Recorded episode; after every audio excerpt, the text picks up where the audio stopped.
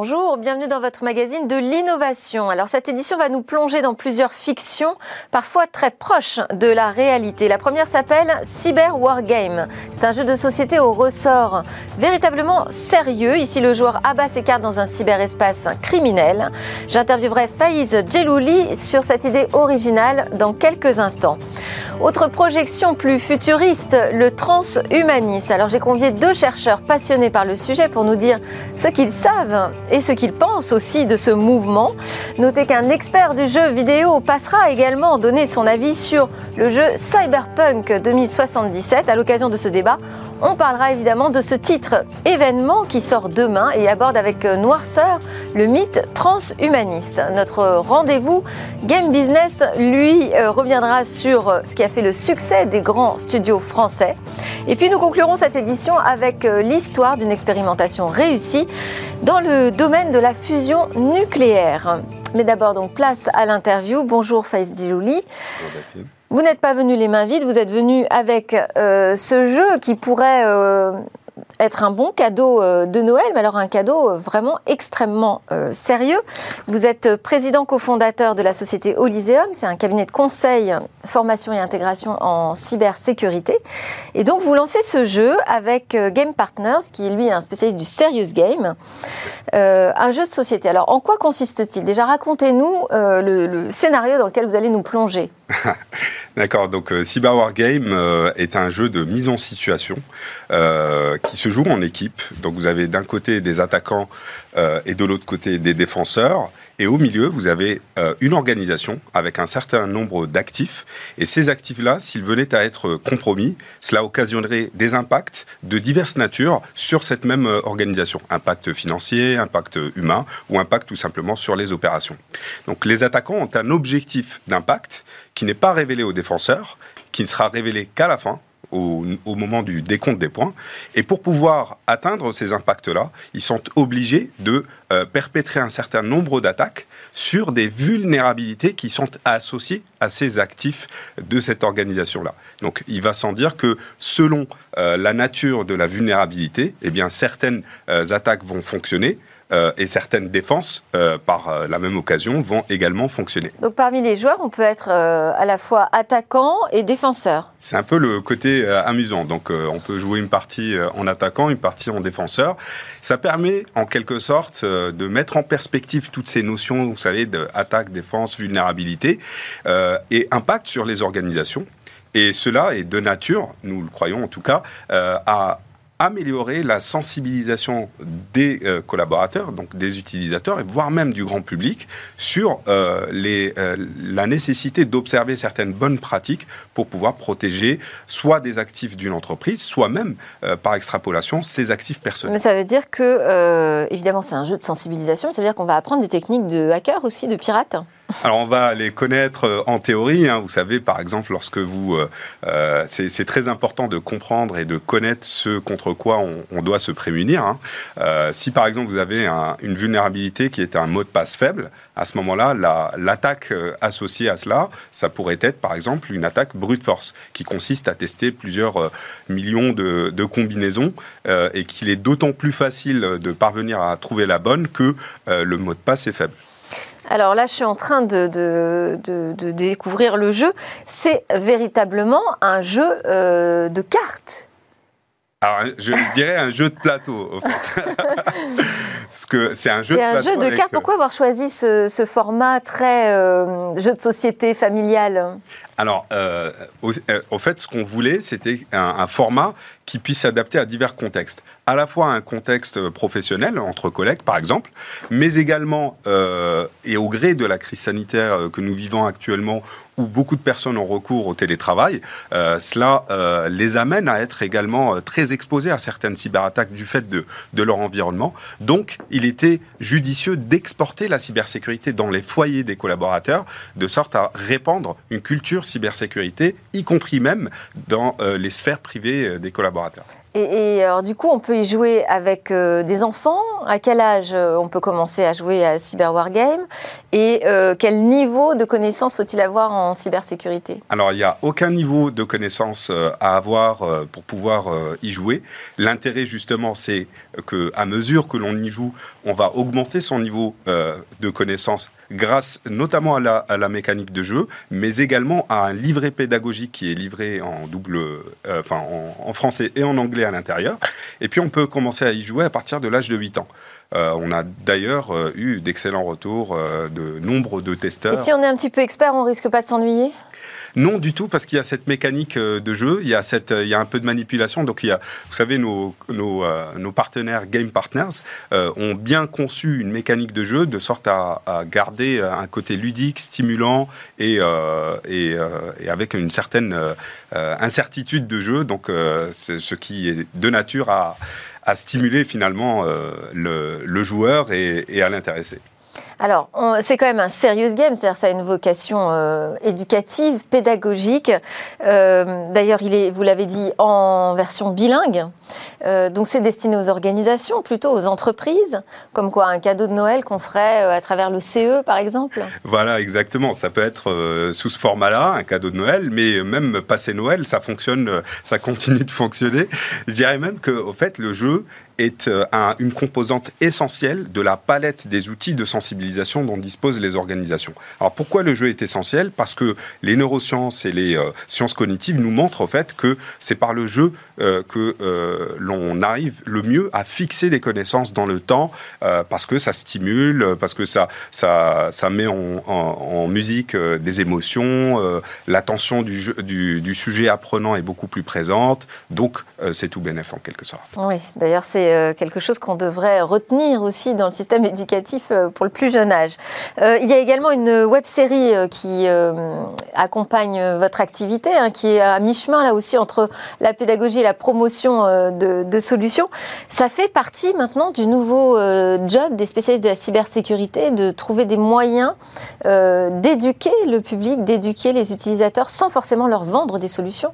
Euh, tout à fait, puisque la cybersécurité n'est plus une affaire euh, d'informaticiens uniquement, mais c'est l'affaire de tout le monde.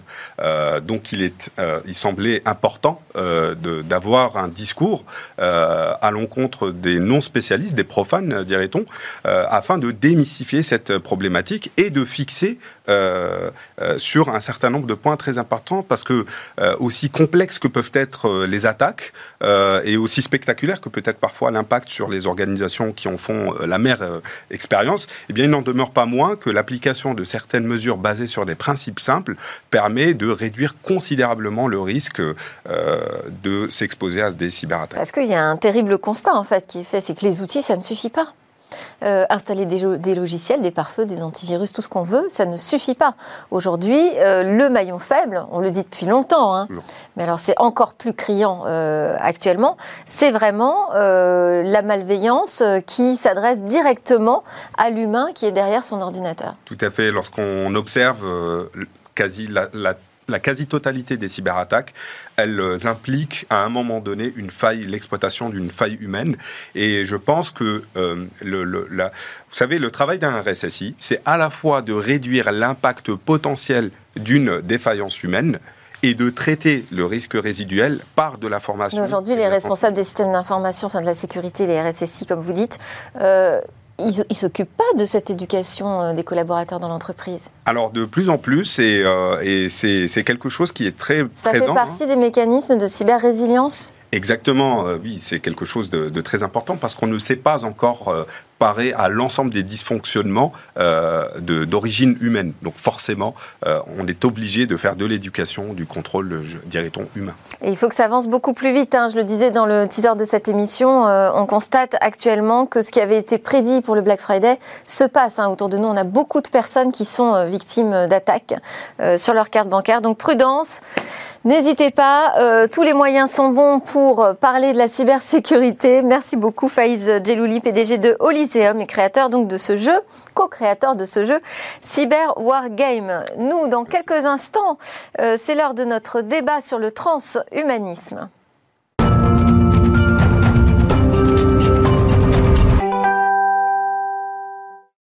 Mythe, religion ou plausible avenir de l'homme, quelle réalité revêt le transhumanisme, quelle réalité au pluriel d'ailleurs? On en débat avec Jean-Gabriel Ganassia, président du comité d'éthique du CNRS, chercheur en intelligence artificielle au laboratoire d'informatique de Paris 6 et expert des humanités numériques, entre autres qualités. Alors Jean-Gabriel Ganassia, vous êtes notamment l'auteur d'un essai critique, Le mythe de la singularité, ou encore du roman. Euh, Ce matin, Maman a été téléchargé, que vous avez signé sous un nom de plume. C'est une fiction qui dénonce les perspectives transhumanistes sur le plan éthique. À ses côtés, euh, à côté de Jean-Gabriel Ganassia, Brice Nguessan, directeur de la rédaction de Jeux Vidéo Magazine, premier magazine de jeux vidéo en France, qui fête d'ailleurs ses 20 ans cette année. Brice Nguessan euh, nous offrira la critique du jeu Cyberpunk 2077 qui sort demain 10 décembre et imagine un futur euh, proche à la fois sombre et transhumaniste. Et enfin, connecté en visio avec nous, Stanislas Depré, docteur en philosophie, diplômé en sociologie et anthropologie. Il a participé à la création de la première chaire universitaire française sur le transhumanisme à l'Université catholique de Lille. Et il a coécrit et écrit également une douzaine de livres dont les quatre derniers portent sur le transhumanisme. Alors voilà pour les présentations. Jean-Gabriel Ganassia, ce sujet du transhumanisme, je sais qu'il vous passionne, mais alors pourquoi cela? Mais il me passionne parce que j'ai, depuis un certain nombre d'années, constaté qu'il y avait des déclarations de gens qui prétendaient être des spécialistes d'intelligence artificielle et qui allaient bien au-delà de ce que je pensais qu'il était possible de faire. Et donc, il m'a semblé euh, de mon devoir en tant que scientifique d'expliquer euh, euh, que les arguments qu'alléguaient ces soi-disant scientifiques, qui étaient d'ailleurs plutôt des ingénieurs, hein, n'étaient pas tout à fait fondés. Et ça m'a conduit à examiner en détail, à scruter tout ce qui se disait. C'est là où j'ai appris euh, euh, qu'au-delà, hein, bien sûr, de ces euh, histoires de science-fiction, on avait aussi tout un arrière-fond imaginaire qui va jusqu'à créer une religion qui s'appelle la Voix du futur, par exemple, hein, et, bien sûr qui pose des questions intéressantes hein, de ce point de vue-là. et j'ai fait dans mon livre d'abord une analyse en tant que scientifique des arguments qui justifient le transhumanisme, mais aussi euh, j'ai essayé de faire un parallèle entre ces perspectives et euh, ce que les gens ont appelé dans le deuxième, premier, deuxième siècle après Jésus-Christ, les gnoses sont des courants spirituels qui euh, laissent entendre que l'on pourrait, par la connaissance, arriver à réparer le monde et à accéder à une spiritualité nouvelle. L'idée, c'est que le monde est mal fait, que Dieu est un, faux démiurge hein, et qu'il n'a pas bien fait les choses il faut les réparer. C'est exactement ce que veulent faire les transhumanistes. Ils nous disent, bah, par exemple, on vieillit. Alors, on va essayer de regarder dans notre génome qu'est-ce qui explique le vieillissement, puis on va réparer ça, et comme ça, on va être éternellement jeune.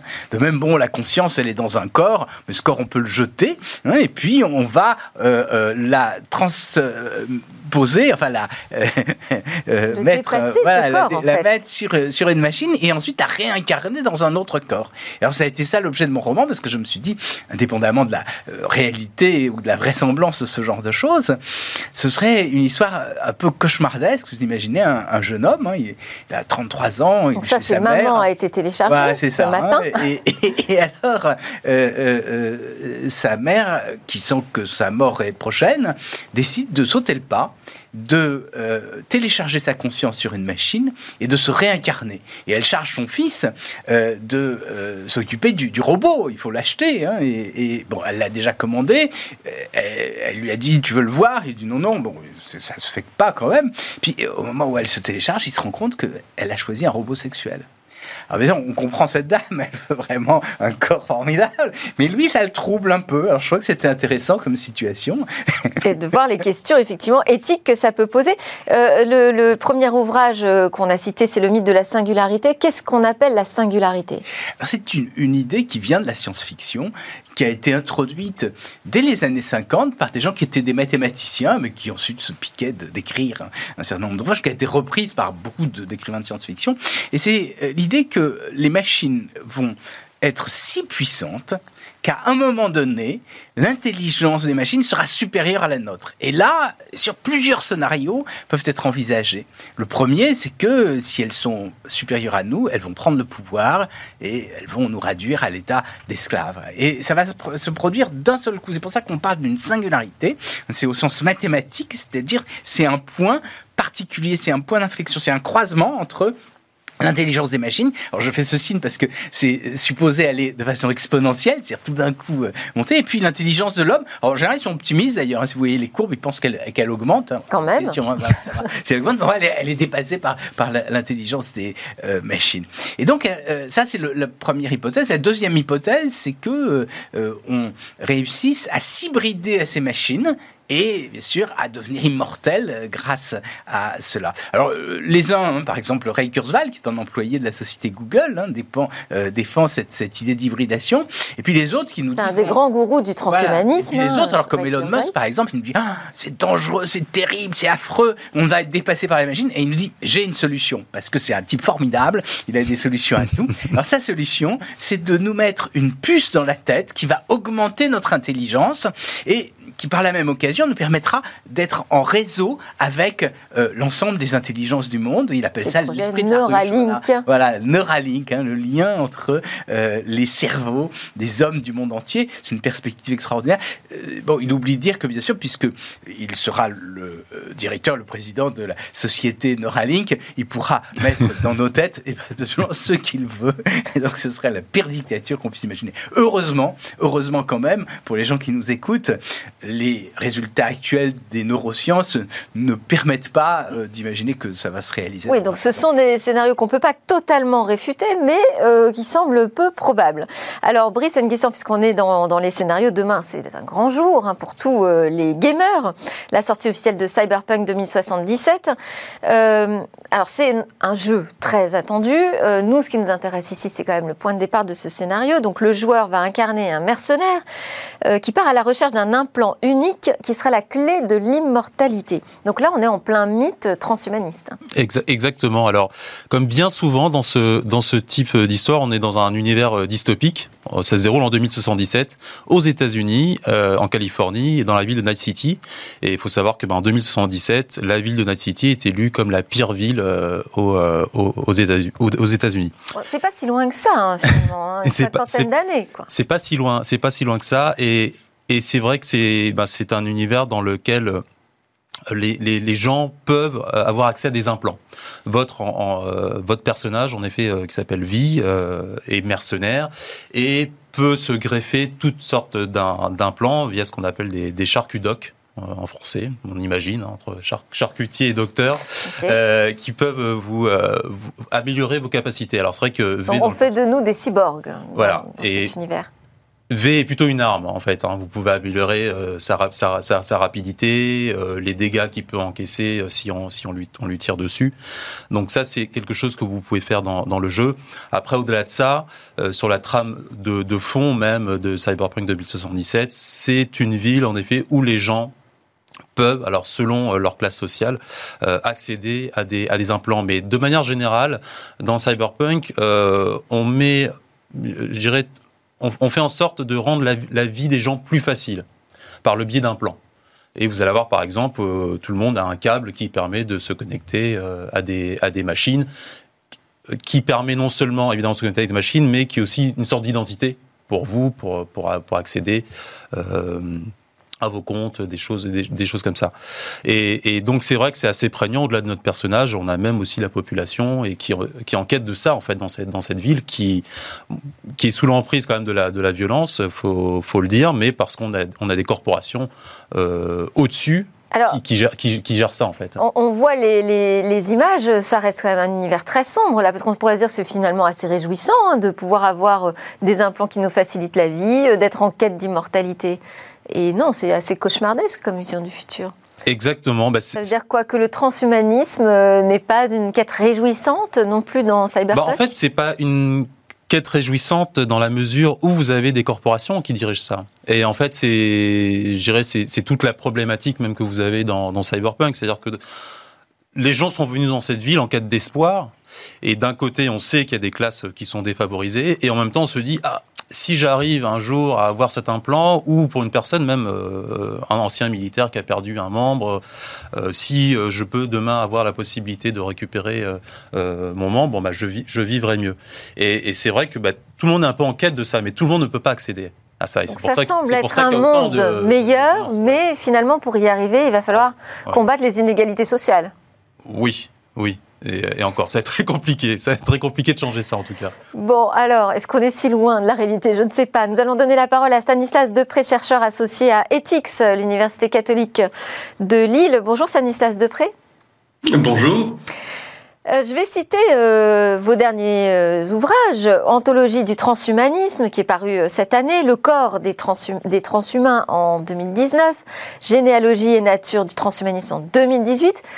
Qu'est-ce qui fait que euh, ces dernières années, vous vous êtes intéressé à ce point au sujet du transhumanisme? Ah, euh, alors, à l'Université catholique de Lille, nous nous sommes intéressés au transhumanisme parce qu'on a reçu des fonds de la région Hauts-de-France. Ah bah euh, et parce que nous avons, ben oui, mais les, les chercheurs doivent bien trouver des fonds pour pouvoir rechercher. Alors, euh, ce qui intéressait la région Hauts-de-France et ce qui intéressait aussi Pierre Giorgini, le, recteur de, cette université à l'époque, euh, c'était de pouvoir euh, des innovations par rapport en rapport avec un imaginaire technique. donc, qu'est-ce qui va fonctionner demain? À quoi faut-il s'intéresser aujourd'hui pour préparer, pour, pour être efficace demain? Bon, ça c'était euh, la, commande et il nous est apparu que euh, un certain nombre d'auteurs ou de courants ou d'innovations se rattachaient à un courant appelé transhumanisme. Alors que euh, qu'on connaissait, enfin moi je travaille là-dessus depuis ça fait une dizaine d'années maintenant, mais donc on a vraiment commencé sérieusement il y a il y a cinq ans maintenant. Et euh, nous nous sommes rendus compte, et d'ailleurs la chaire est, a un peu changé d'optique, étudie maintenant davantage les nouvelles technologies, parce qu'on s'est rendu compte que, le, transhumanisme, c'était essentiellement de l'imaginaire. Euh, enfin, en tout cas, ce qu'on appelle transhumanisme, je dirais il y a trois niveaux. Il y a d'une part des groupes et des personnes. Le professeur Ganassia a, cité Ray Kurzweil euh, ou Elon Musk. Bon, il y a aussi Max More. Enfin, il y, en a, a une série. Je ne vais pas donner les noms, c'est très fastidieux. Euh, c'est essentiellement un mouvement euh, anglo-saxon, mais il y a aussi quelques transhumanistes, ils ne sont pas très nombreux, mais quelques transhumanistes en, France, autour de Technoprog notamment. Et euh, il me semble que ces gens-là sont plutôt inoffensifs et plutôt, je dirais, de, de doux rêveurs. Enfin, je parle en tout cas pour les transhumanistes français pour Ray Kurzweil, c'est peut-être un peu différent. Euh, donc ça, c'est un premier niveau. Il y a un deuxième niveau où le transhumanisme, c'est un mouvement plus ou moins euh, souterrain. Alors voilà, par des, sociétés euh, qui fabriquent des, des prothèses, ou bien Neuralink, ou bien d'autres sociétés qui parfois ou souvent ne se disent pas du tout transhumanistes. Donc certes, il y a Neuralink qui travaille sur, sur des puces à implanter dans le cerveau, mais il y a plein et plein d'autres sociétés qui, euh, qui pousseraient des hauts cris si on disait euh, qu'elles font du transhumanisme, mais qui en fait font exactement ce que les transhumanistes disent vouloir faire. Troisième niveau, et c'est le plus intéressant, c'est le niveau de l'imaginaire. Le, mot a été évoqué aussi. Et là, de fait, euh, ça tend à rejoindre une religiosité, que je dirais millénariste plutôt que gnose, mais peu importe.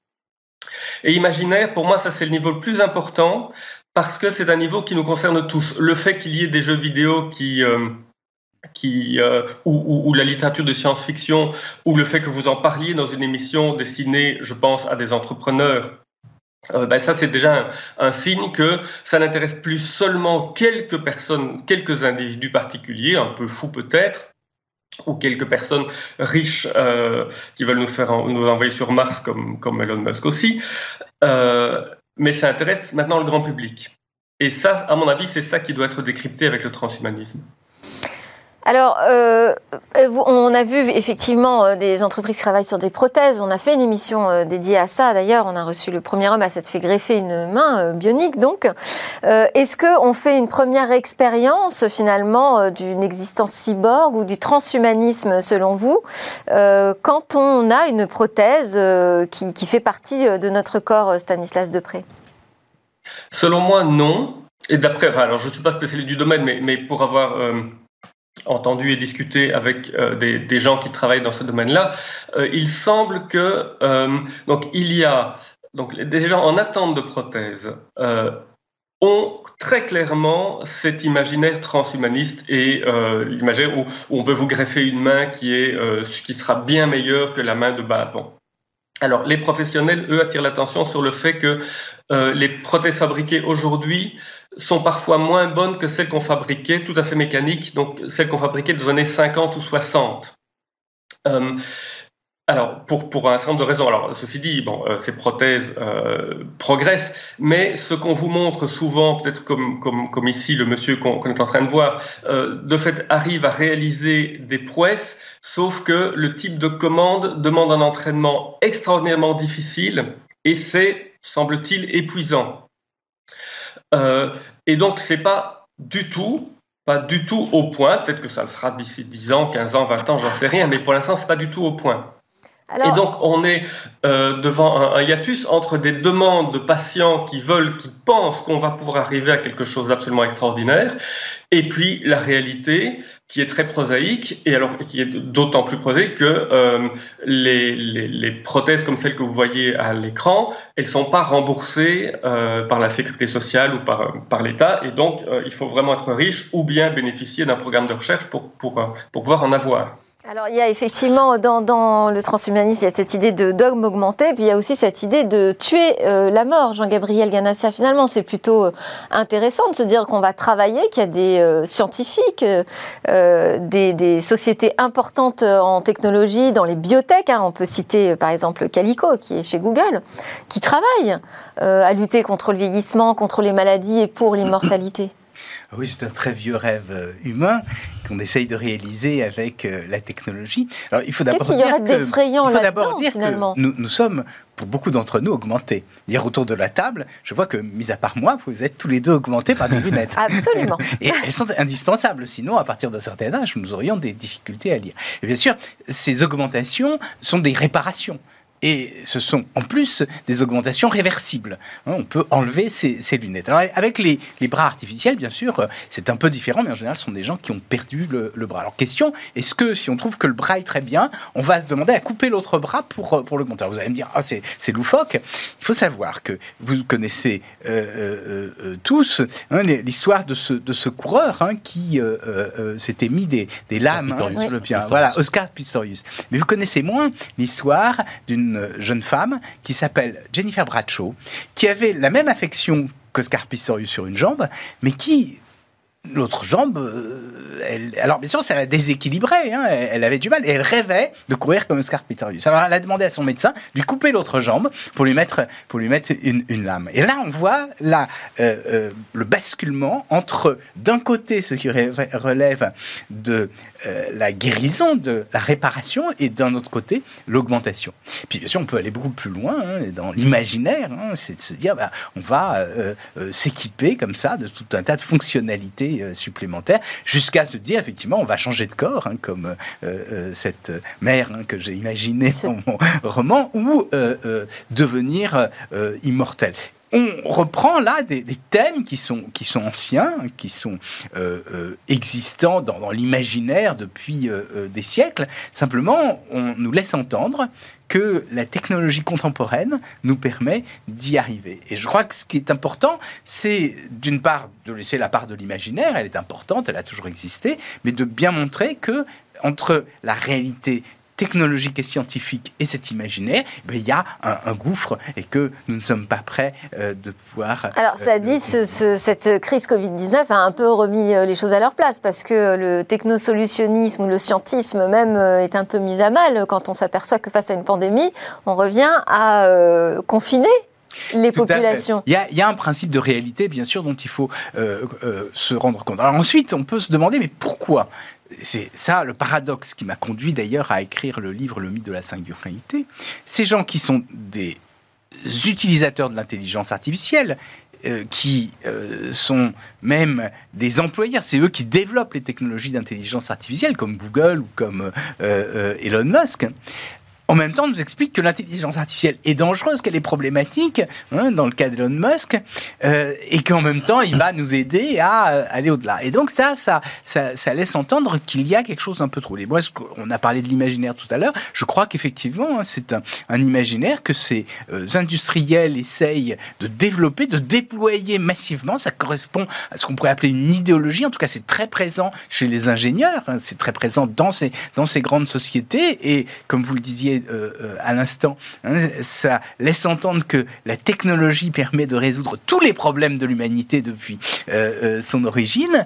Et en même temps, bien sûr, derrière, on voit bien qu'il y a peut-être d'autres stratégies, c'est-à-dire qu'on veut nous masquer des choses. Et ce que je crois, c'est que l'intelligence artificielle ne nous permettrait pas de vivre éternellement. En revanche, elle va transformer, et elle, commence déjà à transformer totalement la société, et qu'il y a un certain nombre de dangers, et que c'est imaginaire euh, tout à fait euh, mirifique, alors qu'il soit inquiétant ou, euh, ou fascinant, en réalité cache des réalités, bien sûr, dont il faut discuter dès à présent. C'est ça, c'est que les scénarios les plus plausibles, il faut déjà commencer par les adresser et poser les questions, les premières questions et voilà, des déploiements de, de ce, sont, ce sont des scénarios imaginaires. Mm. Or, lorsqu'on est scientifique, si on est rationnel, il faut qu'on regarde tous les scénarios. Puis, bien sûr, il y en a qui sont parfaitement implausibles. Ça ne veut pas dire qu'ils soient impossibles Hein, ça veut dire que la probabilité hein, qu'ils adviennent est très très très très faible. Hein. Par exemple, si vous, si vous prenez deux euh, euh, euh, ballons, puis la probabilité que toutes les molécules aillent d'un côté d'un ballon dans le deuxième, c'est presque nul. et donc ça n'arrivera jamais. D'ailleurs, on aura le temps de s'en préoccuper quand on se rapprochera de cette mais en, revanche, euh, la réalité présente de ces technologies, les transformations politiques euh, qui sont liées au développement des réseaux sociaux, euh, au traitement des données, à la reconnaissance faciale, au crédit social, cela, ça nous touche vraiment tous les jours. Et je crois que c'est de ça dont il faut parler. Mais bon, on peut aussi s'amuser à parler de, oui, c'est tellement passionnant, l'imaginaire. Alors, je voulais revenir à Brice Nguesson. On arrive à la fin de cette émission. le transhumanisme, c'est pas nouveau, c'est pas uniquement dans Cyberpunk qu'on le voit arriver dans le jeu. Hein. Non, mais c'est ça qui est assez formidable. Monsieur Duprat en parlait tout à l'heure en disant que bah, le jeu vidéo ou même le cinéma s'y intéresse. Et en fait, on se rend compte qu'on a, on a toujours baigné dedans, sans mettre un mot en fait, même quand on était plus jeune. Euh, je pense notamment, il y a un, un, jeu euh, qui s'appelle Bionic Commando qui est sorti en 1987. Et dans Bionic Commando, vous incarnez un militaire qui est équipé en fait d'un bras bionique et avec ce bras, ça va lui permettre en fait d'atteindre certaines plateformes puisque dans les jeux à l'époque, comme Super Mario, comme vous connaissez, on sautait de plateforme en plateforme. Et là, il peut pas sauter. Il va utiliser son grappin en fait pour euh, pour, pour sauter. Et, euh, et finalement, on se rend compte que bah, les héros avec des, des capacités surhumaines, avec euh, entre guillemets des artifices pour les pour les rendre encore plus forts, on a toujours baigné baigné dedans. Il s'appuie sur de, des experts pour développer ces scénarios ou ces fantasmes d'un homme futuriste? Alors sans doute qu'en 87 sur Bionic Commando, c'était c'était un fantasme, mais je pense qu'il y avait même pas de de transhumanisme derrière tout ça. Voilà, c'était fait. Aujourd'hui, sur les titres qui sortent. Cyberpunk, par exemple? Alors, ça, ça, sur Cyberpunk, euh, je pense qu'ils ont travaillé en effet avec euh, avec avec des experts. Il y a un, un exemple qui est, qui est, plus prégnant, qui est sur euh, une grosse licence dans le jeu vidéo qui s'appelle Deus Ex. Et Deus Ex, premier épisode qui est sorti en 2000, et puis il y a deux autres épisodes en 2011 et 2016. Et dans ce titre, pareil, ils ont fait appel en effet à des experts scientifiques, avec, à, des, à, des, à des philosophes, pour en fait s'assurer que euh, toutes les prothèses qu'ils pouvaient mettre en fait sur le personnage, Adam Jensen, euh, étaient plausibles pour essayer d'avoir quelque chose. Alors c'est bizarre, on est dans le, on est dans le futur, mais on veut quand même s'assurer que tout ce qu'on, tout ce qu'on met dans le jeu est quelque chose qui est tout à fait euh, possible. Donc oui, aujourd'hui, aujourd'hui, on travaille, il travaille beaucoup avec le, avec les chercheurs quand il, quand il s'agit de ce type de, scénario. Stanislas Depré, le mot de la fin, euh, vous avez travaillé sur un jeu vidéo qui parle de transhumanisme. Non, je voulais vous donner le mot de la fin sur le corps euh, des transhumains. Il y a une honte du corps humain dans, dans ce futur fantasmé? Non, ça je crois pas. C'est beaucoup ce qu'on ce qu'on dit. Euh, non, je ne pense pas. Euh, je voudrais, si, si, vous me permettez, puisque j'ai le, enfin, puisque vous me donnez le mot de la fin, je voudrais revenir sur ce que vous avez dit euh, sur donc la pandémie qui mettrait un bémol à cela. Je crois euh, pas du tout, euh, et d'une façon euh, assez évidente. Lorsqu'il y a eu des grandes pestes, je, je, je fais ça à la, à, la, grosse touche. Lorsqu'il y a eu des, des grandes pestes en Europe, ce qu'on faisait, on allait faire des processions, on faisait des, des messes, etc. là, on ne croyait pas à la science. Et historiquement, ça s'explique. Évidemment, la science n'était pas développée. Aujourd'hui, il, paraîtrait absurde d'aller faire une procession à la Vierge ou à, ou, à, je ne sais qui pour demander à Dieu de supprimer la pandémie. En quoi mettons notre confiance? En la science. Alors ça ne veut pas dire que ça résout tout. Euh, et je ne sais pas si c'est mieux ou si c'est moins bien, la, question n'est pas là. Mais donc, euh, la question, c'est que quand même notre imaginaire reste un imaginaire scientifique, ou est devenu un imaginaire scientifique.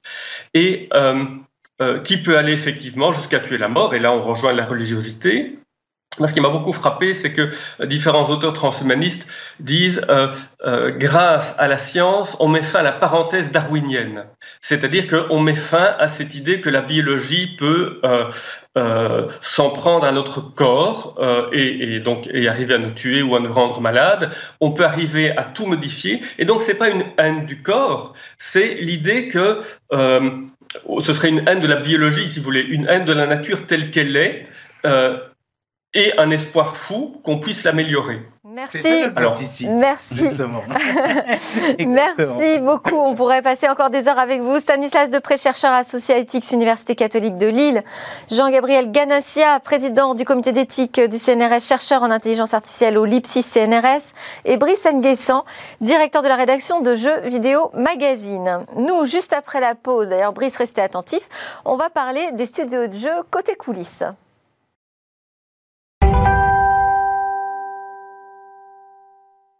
Nous sommes de retour sur le plateau de Smart Tech pour notre rendez-vous avec Game Business et Guillaume Monteux, président de Gadsme, société spécialisée dans l'in-game advertising. Bonjour Guillaume. Bonjour Delphine. Cette semaine, donc, vous allez nous raconter euh, la fabrique des grands studios de jeux.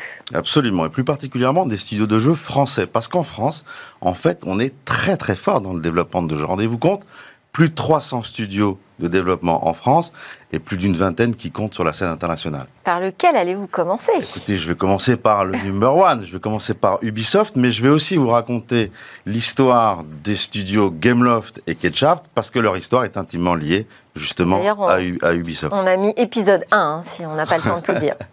Ubisoft, société créée en 86 par les frères Guillemot, qui part du principe que et qui font la constatation que les jeux en France sont très chers et mal distribués et qu'ils peuvent faire mieux. Alors en 86, c'est pas 2020. Le, jeu vidéo reste confidentiel. La NES de Nintendo vient de sortir. La Sega Mega Drive va sortir euh, la même année. Puis côté ordinateur, on parle de l'Amstrad CPC 64, du Commodore 64, de l'Euro 4 MOS, du TI 99 4A. Bref, c'est l'âge d'or du 8 bits. Donc il faut avoir quand même de la Vista à l'époque pour penser que le jeu va se généraliser partout et à tout le monde. Et, pourquoi ce nom Ubisoft? Alors, les frères Guillemot viennent du Morbihan. Alors, il y en a qui disent que Ubisoft, ça veut dire l'union des euh, euh, Bretons indépendants. Bon, moi, je ne sais pas si c'est vrai ou pas. Peu importe, en tout cas, la société communique autour du fait que Ubi, ça veut dire ubiquité, donc ils veulent faire des jeux dans tous les domaines et les distribuer partout. En tout cas, moi, je trouve que le nom Ubisoft sonne bien, et puis ça sonne bien Ubi et Ordi. Et, ça a bien démarré, ça a démarré vite Ça a très bien démarré. Création en 86, donc autour d'un système de d'achat euh, qui, est, assez perfectionné, de distribution notamment auprès des retailers euh, physiques qui existaient euh, en masse à l'époque, et puis revendre des jeux étrangers, Atari, LucasArts, Sierra, Amstrad, et ils commencent à faire leurs propres jeux, notamment avec Zombie et Iron Lord, qui à l'époque vont se vendre chacun plus de 100 000, à plus de 100 000 exemplaires, ce qui ce qui est assez énorme. Et puis, 95, la naissance de la mascotte d'Ubisoft, Rayman, leur première franchise, euh, un petit bonhomme, vous voyez, qui a, qui n'a ni pied, euh, ni, ni jambes, pardon, ni, ni bras, euh, qui est assez étonnant. Et fort de ça, leur, leur, chiffre d'affaires augmente. En 96, ils font 38 millions d'euros de chiffre d'affaires, et c'est la cotation en bourse. L'action vaut en 96 2,5 euros. Aujourd'hui, 40 fois plus. L'action vaut 80 euros et la société est cotée euh, enfin, à une, capitalisation boursière de plus de 9,5 euh, milliards d'euros. À partir de ce moment où justement il y a cette euh, introduction en bourse et donc des moyens pour se développer, quelle va être la stratégie d'Ubisoft? Bah, En fait, Ubisoft, ils ont vraiment eu de la vista. Ils, ont, ils sont vraiment visionnaires. Ils ont tout de suite compris que ce qui comptait, c'était la taille, c'est-à-dire le nombre de développeurs capables de développer des jeux et tout type de jeu sur toutes les plateformes et ils ont compris directement l'importance des franchises. Alors les franchises, c'est quoi? Ce sont des licences, ce sont des droits de propriété intellectuelle sur les jeux et donc sur les personnages et donc sur les univers et donc sur les produits dérivés. Et ça, c'est très important parce que avoir une franchise, c'est avoir la capacité de faire des suites. Et une suite, si le numéro 1 a bien marché, on verra sur la chronique, hein, si on en fait un ou deux ou trois, si le numéro 1 a bien marché, il y a quand même des chances pour que l'épisode 2 et l'épisode 3 marchent bien. Donc des revenus prédictibles plus importants, un coût moins important évidemment, parce qu'il n'y a pas le coût de création des personnages.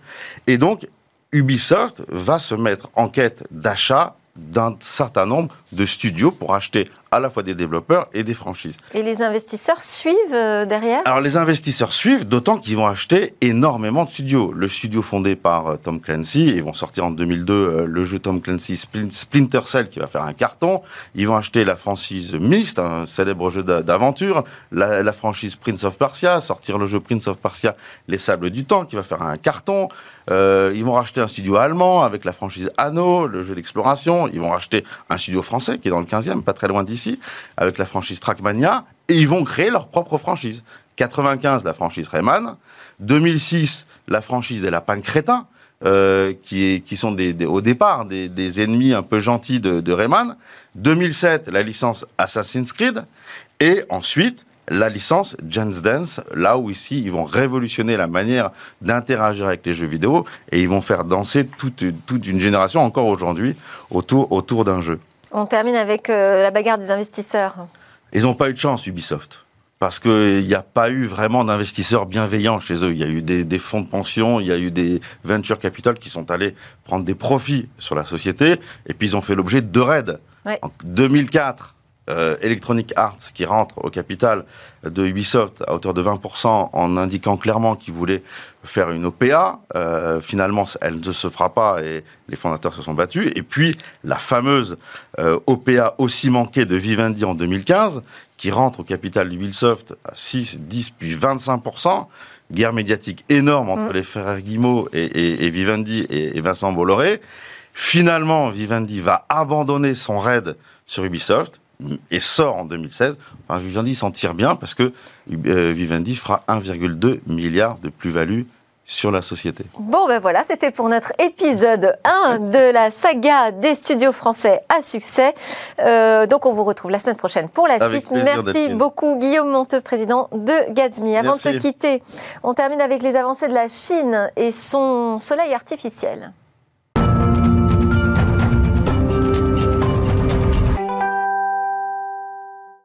À quoi ressemblera demain Alors aujourd'hui, depuis son lieu de confinement, Cécilia Sévry revient sur l'activation réussie d'un réacteur expérimental à fusion nucléaire. On regarde.